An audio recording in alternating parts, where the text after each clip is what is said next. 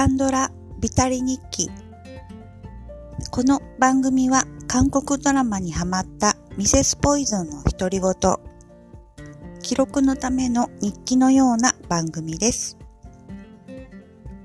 さて今回は第27話みんなの嘘について記録していきます。とこのドラマは、えっ、と、前回、キム秘書は一体なぜというちょっと甘めのドラマを見ましたので、とまた塩味ドラマがいいなっていうふうに思い、えっ、ー、と、これはネットフリックスのあのパッケージ買いみたいな感じで見たんですね。まあなんかパッケージもあのいい感じでしたし、なタイトルもまあいいじゃないですか。なんかみんなの嘘って。なんかシンプルなタイトルだけど奥深そうな感じがして、えっ、ー、と、見ることにしたドラマになります。えっと、このドラマの概要なんですけど、えー、2019年に発表されたドラマになります。あらすじを簡単に話してみます。父の突然の死の後に失踪した夫を救うために父の後を継ぎ国会議員になる女性と彼女と共に真実を追う刑事の物語を描いた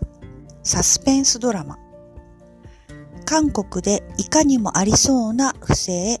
汚職事件を扱ったストーリーという風にあります。主な出演者なんですけれども、えっ、と、この女性国会議、女性議員さんになる役っていうのを、えー、イ・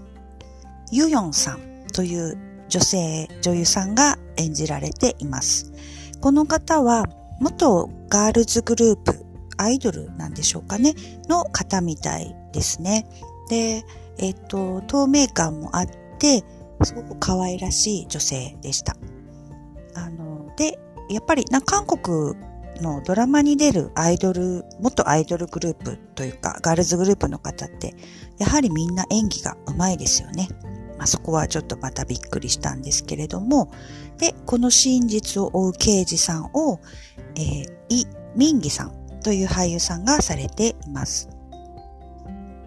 この方は、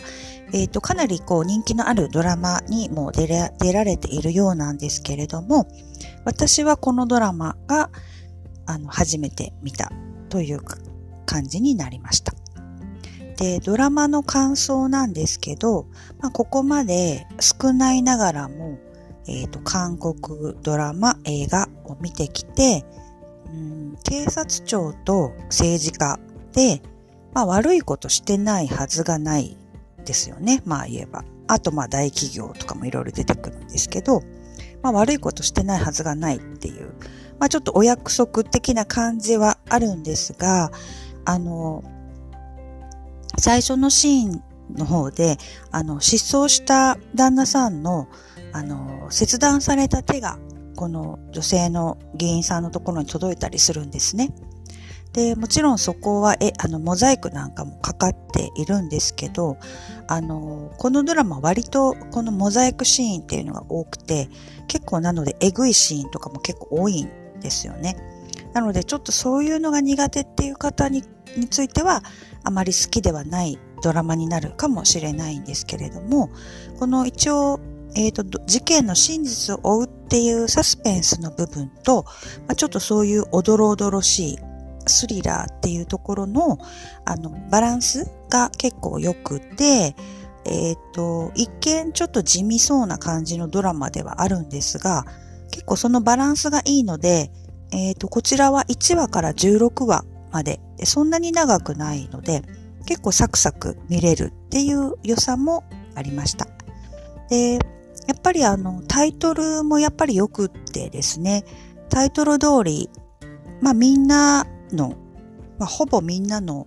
みんなは嘘をついていまして、まあ、そこが隠されていて、まあ、そこが分かってきたりするところっていうのの見どころっていうのも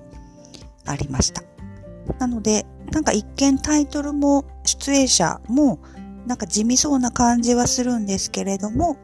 えっ、ー、と、良作な、えっ、ー、と、サスペンススリラーのドラマといった感想になりました。本日は韓国ドラマみんなの嘘について記録していきました。